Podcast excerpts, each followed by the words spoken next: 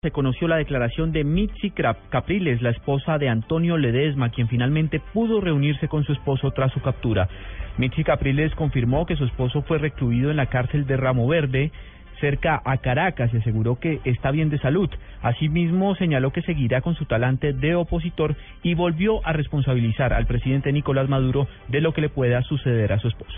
Antonio está tremendamente esperanzado en que mm, eh, esta nueva Venezuela que está abriendo los ojos frente a esta injusticia va a prevalecer.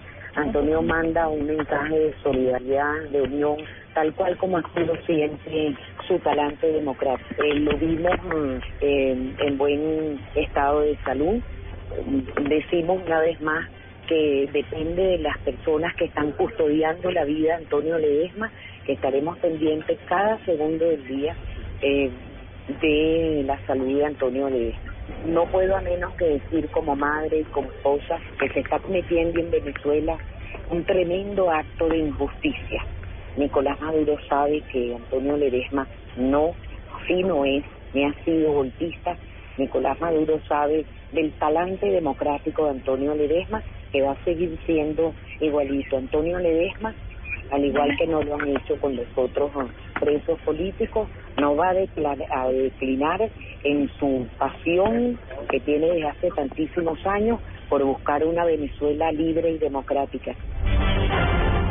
Volvemos a noticias del país. La entrega de medicamentos por fuera del plan obligatorio de salud y las citas médicas con especialistas se convirtieron en los problemas más comunes para los colombianos. Así lo reveló la Superintendencia de Salud. La noticia en Neiva con Edgar Donoso.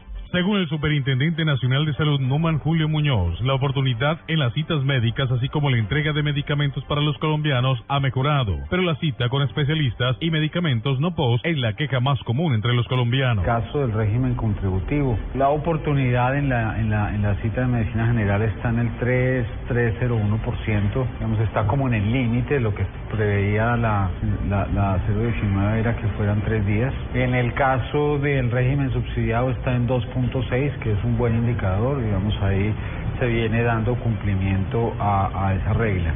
Donde hemos encontrado algunos temas, digamos, que, que, vale la pena revisar. En el caso de la entrega de medicamentos no post. El Supersalud invitó a los colombianos a denunciar las problemáticas de salud en la página web de la Supersalud o en la sede de Cali, Medellín, Barranquilla, Bogotá y Neiva, donde tienen presencia. En Neiva, Edgar Donoso, Blue Radio. El gobierno entregó una avanzada sala de vigilancia en Manizales para combatir la inseguridad y los delitos de alto impacto en esta ciudad. José Fernando Berrio. La moderna sala CIR de la Policía Nacional, Comando de Manizales, instaló la segunda fase de cámaras de seguridad ciudadana 60 dispositivos de video nuevos que fueron ubicados en sitios neurálgicos de la capital de Caldas y que complementan un sistema integrado de 113 cámaras de monitoreo de tecnología de punta, dijo el ministro Juan Fernando Cristo. Manizales como una de las ciudades con la sala de monitoreo y vigilancia más completa eh, del país, con también con el sistema de información 1, 2, 3, con 41 estaciones. La inversión superó los 6.215 millones de pesos que le permitirán a Manizales mayor capacidad para hacerle frente a la delincuencia. En Manizales, José Fernando Berrío Becerra, Blue Radio.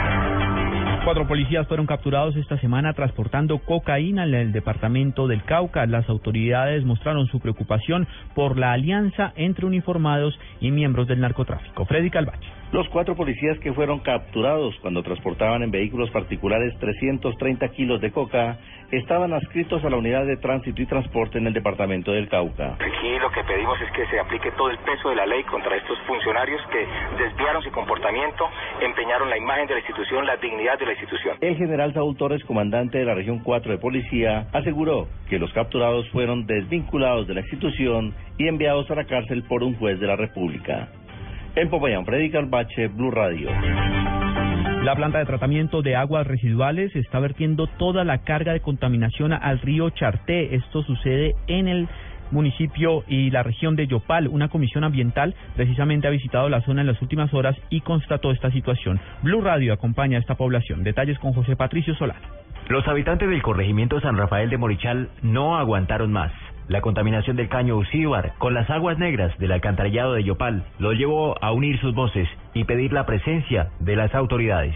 La inconformidad es total. Sí, muy, muy pichero, mucho pichero. A veces me da cosas por mis niñas que quedan pie el caño. Me da tristeza conmigo mismo el no poder hacer nada. Al caserío llegó una comisión de la personería, la Contraloría Departamental y medios de comunicación. El personero, Juan Manuel Noza, esto dijo. Bueno, como primera medida, manifestar mi indignación como Ministerio Público frente a la situación que está ocurriendo. A primera mano observamos un daño ambiental bastante complejo, bastante grave. Nosotros llegamos a la planta de aguas residuales de Yopal. Escuchemos lo que pasa.